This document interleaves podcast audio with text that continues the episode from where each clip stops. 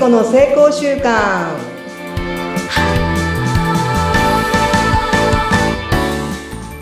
皆さんこんにちは健康習慣コーチの加藤聖子です今週もよろしくお願いいたしますはい、よろしくお願いいたします。お相手はフリーアナウンサーのうなみいくよです。いやー、聖子さん、もういよいよ11月も終わりに入ってきました。もう11月が終わりというともう12月ですが、なんと、この後ビッグイベントが待っています。12月4日那覇マラソンに出場しますいや、すごいどんどんどんどんどんどんどんどんどどどどどどどいよいよですね。そうですどうなることやらうん。別に今回は42.195キロを走り切る、走り切るのが目的ではなくって、自分の体力や気力がどこまで、あの、続くかとか、どこまで、どのぐらいあるかね、あの、えっ、と、健康診断と体力測定。はい。そっかそっか。これを絶対クリアするんだ。じゃなくって、自分の体調とか、うん体の状態がどこまでできるかなっていう、その調査みたいな感じもあるわけですよね。そうですね。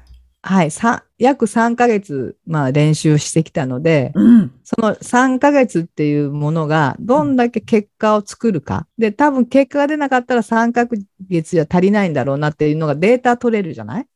おー、すごい。実験家だ。うん。はい、実験をしに参ります。素晴らしいです。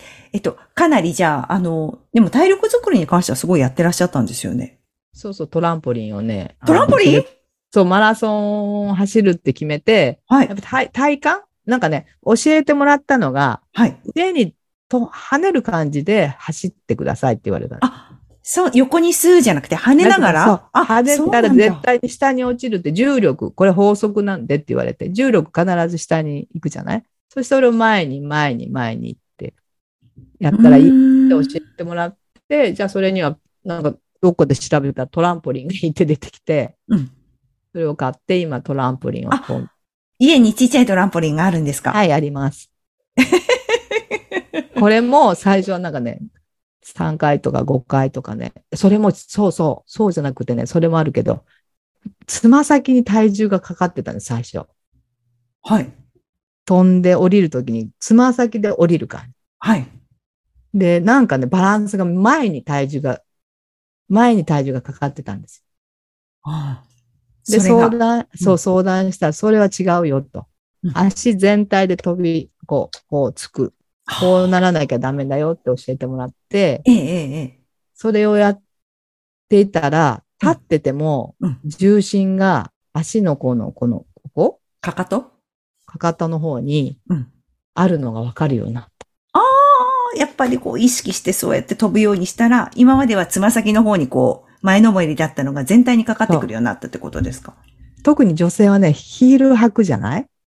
ああ、確かに前のめりですね。前に体重がだかかるようなうん。靴を履いてるから、そうね。それも関係するんじゃないかなって分析しております。ああ、なるほど。で、そうやって歩くようになると、こう楽になったとかなんかあるんですか？ありますす。楽になったし、体幹がこの、なんていうのえっ、と、一本のこう線が入る感じ？今まではそこあまり感じたことなかったんですか？なかった。ーより感じるようになった。ああ、いいですね。う。うんーん。すごい。走るのと同時に、そのためにトランポリンも買ってやってらっしゃる。そう、なんかもうね、新しい習慣をまた、あの、取り入れて、もうな、何しようんじゃ、うんよって思うけどね。聖子さんのちなみに習慣の数って一日な、どん、項目的にはすごいあるんですか？めちゃある、そうだね。いろいろある。なんか今パッと思い出せないけど、けど腹筋をしたり、うん、体作りのためのこと以外にもいやってるんじゃない？いろいろ多分。そうか手帳に書くとかね。うん。だから、あの、電話をかけるとか、そうそう、おえー母さんの電話。トイレ掃除をするとか、靴の裏を磨くとかね。ねえ。毎日学びに行くとかね。うん。あ、それも決めてるんですか？そうそうそうそう。すごいですね。なので、だから朝と夜は、うん。あの、習慣を入れて、まあ昼間はお仕事してるから、ああ、あ、習慣やるのは朝昼で分けてる、入れてる感じなんですね。朝と夜にあ、まあそれがやっぱり一人で自分の時間として使えるじゃない？うんうんうん。なので、そういうふうにやってま。ですすね。あ、うん。すごいすごい。いろいろ勉強させていただいております。いえいえ。で、そんな中で今日なんですけど、今日ははその血糖値レベル、まあ体もその習慣を作るのにすごく大事で、やっぱりあの血糖値が上がったり下がったりするとうん習慣ってやっぱやりにくいんですよ。やっぱ疲れたり、急にこう、なんていうのかな、興奮状態になったりうんうんうんうんうん。なるので、やっぱり血糖値レベルを安定させるっていうのもすごく、あの、その困難を乗り越える一つの、えーと方法になります。はい。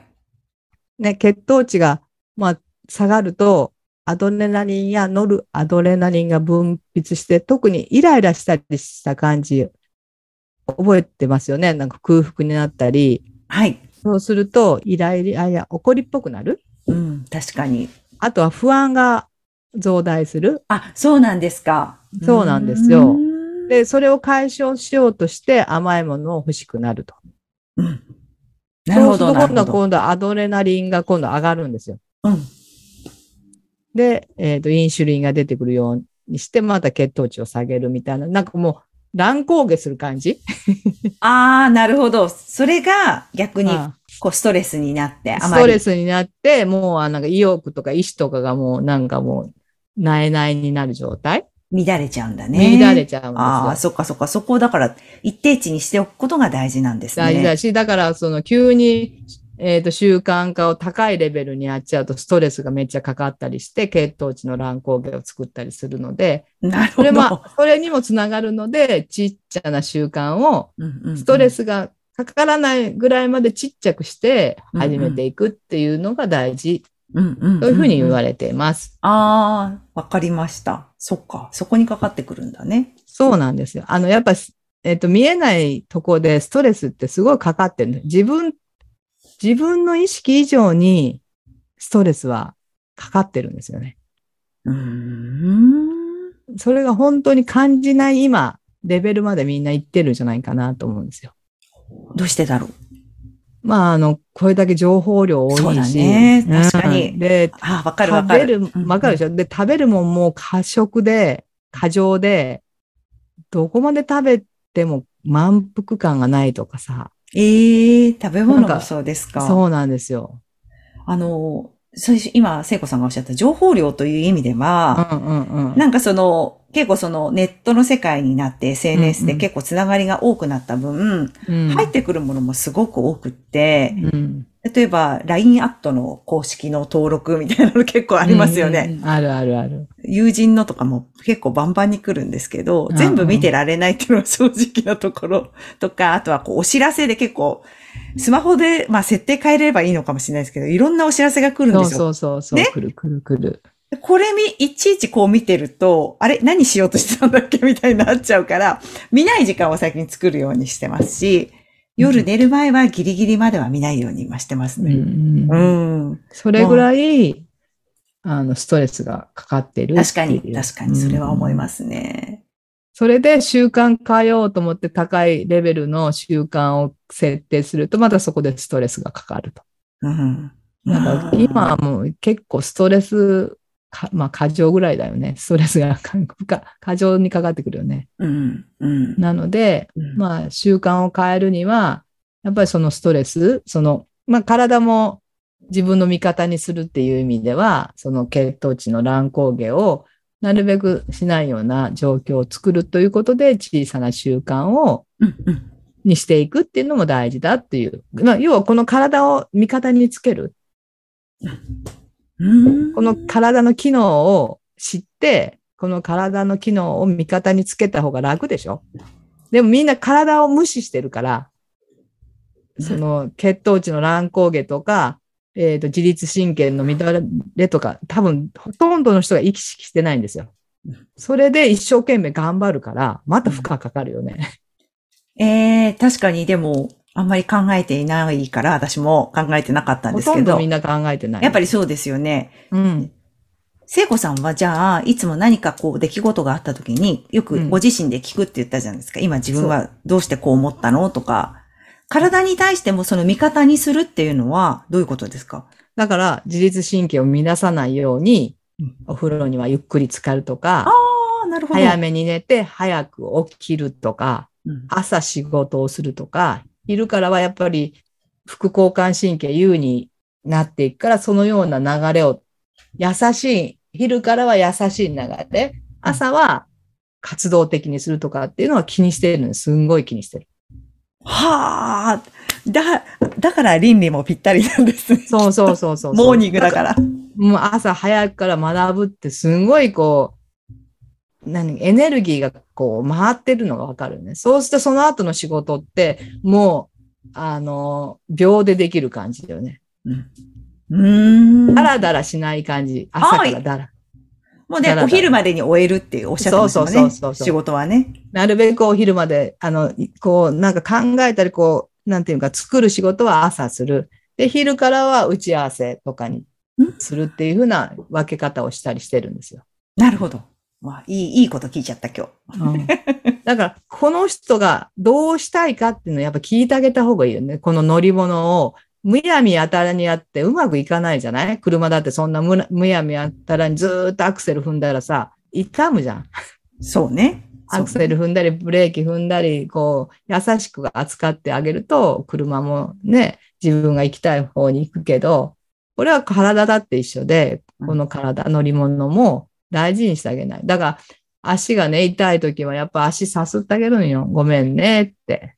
苦労させたねとか、今日はよく歩いたねとかう、んうんうんうん。声かけながら。声かけなら。がら、あの夜はうん休むっていうのをしするとうん、なんかね、心も穏やかになるし、体もそれを聞いてくれるじゃない？細胞さんもね。うんうんうんええそっか、自分の体も乗り物さんで、自分、ま、み、聖子さん自らが自分のボディに、こう、愛情を持った言葉をかけてあげてお休みになる。